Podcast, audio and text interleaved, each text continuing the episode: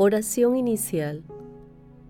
Santo Espíritu de Dios, amor del Padre y del Hijo, ilumínanos con tu sabiduría para que podamos comprender el mensaje que Jesús nos quiere comunicar en este día. Espíritu Santo, otórganos la gracia para que la palabra sea nuestra escuela de vida.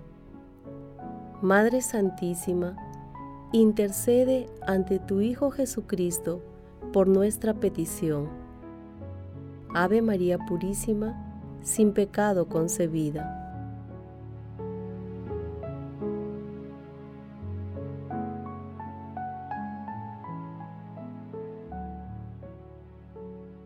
Lectura del Santo Evangelio según San Marcos, capítulo 1, versículos del 40 al 45. En aquel tiempo se acercó a Jesús un leproso, suplicándole de rodillas, si quieres, puedes limpiarme. Jesús sintió compasión, extendió la mano y lo tocó diciendo, quiero queda limpio. La lepra se le quitó inmediatamente y quedó limpio. Jesús lo despidió, encargándole severamente, no se lo digas a nadie, pero para que conste, ve a presentarte al sacerdote y ofrece por tu purificación lo que mandó Moisés. Pero cuando se fue, se puso a pregonarlo y a divulgar el hecho, de modo que Jesús ya no podía entrar abiertamente en ningún pueblo.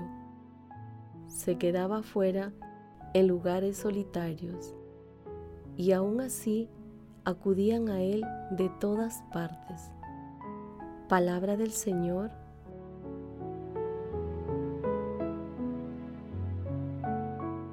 El pasaje evangélico de hoy, denominado Jesús sana a un leproso, se ubica también en el capítulo 5 de Lucas, versículos 12 al 16, y en el capítulo 8 de Mateo, versículos 1 al 4.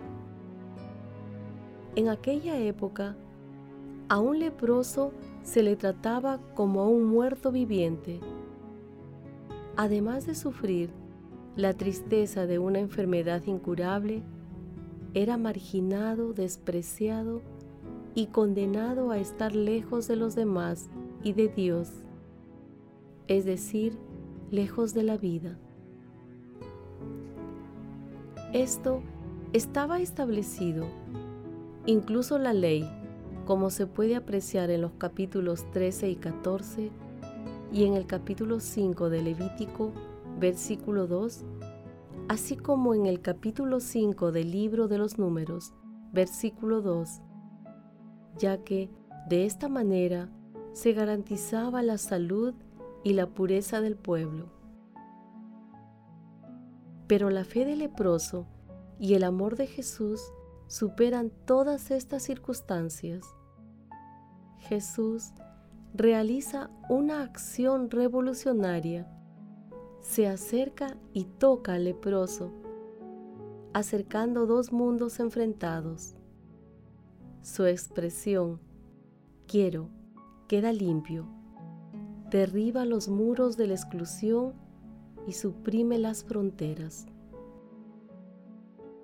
Al igual que en la lectura de ayer, tres verbos muestran la ternura y la cercanía de Jesús con los marginados compadecerse, extender la mano y tocar.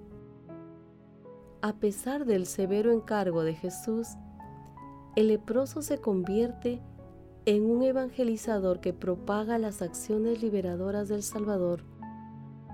Mientras tanto, Jesús se convierte en un excluido.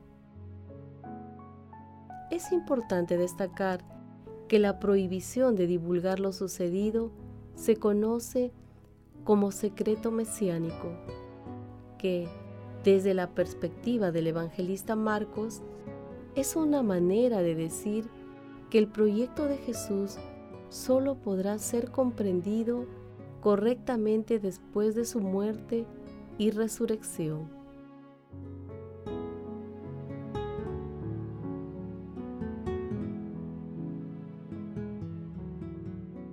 Meditación Queridos hermanos, ¿cuál es el mensaje que Jesús nos transmite el día de hoy a través de su palabra? La humilde expresión y ruego del leproso, sin mayores pretensiones, si quieres, puedes limpiarme. Deja todo a la soberana decisión y voluntad del Rey de Reyes, de nuestro Salvador. Nuestro Señor Jesucristo con la orden, quiero, queda limpio, continúa mostrando el poder total que tiene sobre las enfermedades y el mal. Él derriba fronteras y prejuicios, llama y acerca a todas las personas que están alejadas de sus preceptos. Nuestro Señor Jesucristo, que es el camino, la verdad y la vida, se compadece, extiende la mano y los toca para devolverles la vida. Así, nuestro Señor Jesucristo llena a la humanidad de esperanza, mostrándose compasivo y misericordioso con todos, de manera incesante. Somos nosotros quienes muchas veces somos desobedientes y no somos conscientes de que todo lo que tenemos son dones gratuitos de Dios, incluso la vida. Esto ocurre porque adoptamos algunos estilos de vida mundanos que ponen al esfuerzo humano por encima de la acción de Dios. Basta ver cómo el mundo promueve el aborto la eutanasia, la ideología de género, la destrucción de la familia, el egoísmo, entre otras conductas. Hermanos, a la luz de la palabra de hoy, respondamos. ¿Tenemos fe en la acción sanadora y liberadora de nuestro Señor Jesucristo? ¿Somos compasivos y misericordiosos con las personas más necesitadas? Hermanos, que las respuestas a estas preguntas nos ayuden a redescubrir la dimensión sanadora y liberadora de nuestro Señor Jesucristo y a ser agradecidos con la Santísima Trinidad. Jesús nos ama.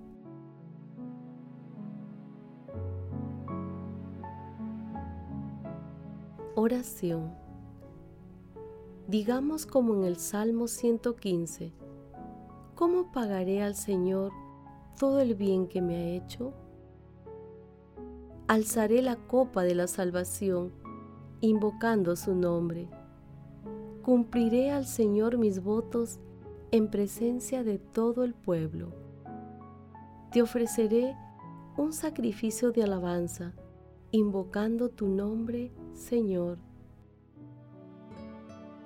Amado Jesús, tú que eres compasivo y misericordioso, concédenos un corazón obediente y agradecido contigo, con Dios Padre y con Dios Espíritu Santo, para que seamos testigos y demos testimonio sincero de tu compasión y misericordia.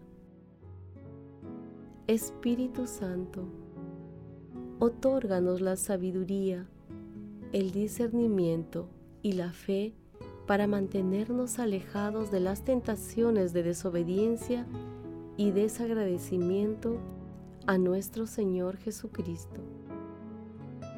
Amado Jesús, dígnate agregar a los difuntos al número de tus escogidos, cuyos nombres están escritos en el libro de la vida.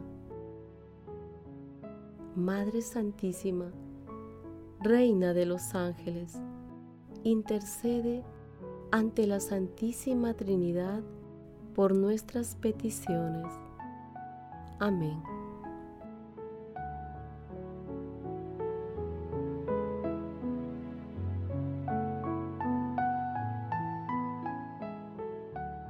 Contemplación y acción. Hermanos, contemplemos el maravilloso amor de Dios a través de un escrito de San Claudio de la Colombier.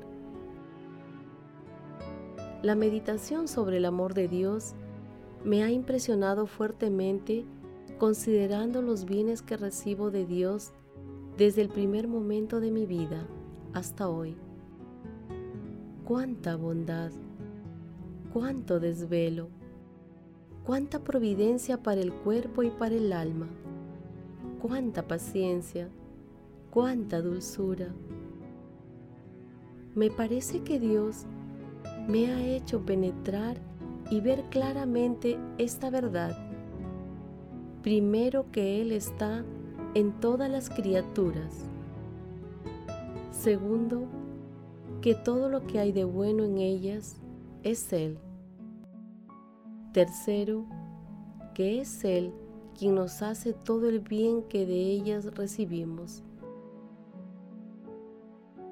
Lo que es más admirable es que Dios hace esto mismo con todas las personas, aunque nadie piense en ello, si no es alguna alma escogida o alguna alma santa es preciso que, al menos yo, piense en ello y sea agradecido.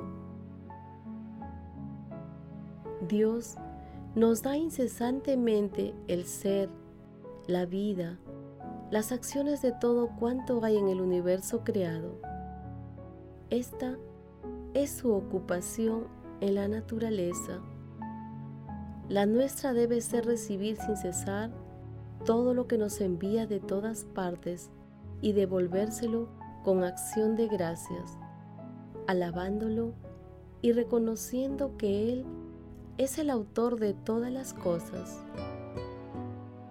He prometido a Dios hacer cuando esté de mi parte. He prometido a Dios hacer cuanto esté de mi parte. Queridos hermanos, acudamos periódicamente a la acción sanadora y liberadora del sacramento de la penitencia. Y pidamos continuamente al Espíritu Santo la gracia de orar continuamente, así como la inspiración para que descubramos en los ancianos, en los desposeídos y marginados, el rostro del excluido que busca la limpieza y sanación espiritual y corporal. Glorifiquemos a Dios con nuestras vidas.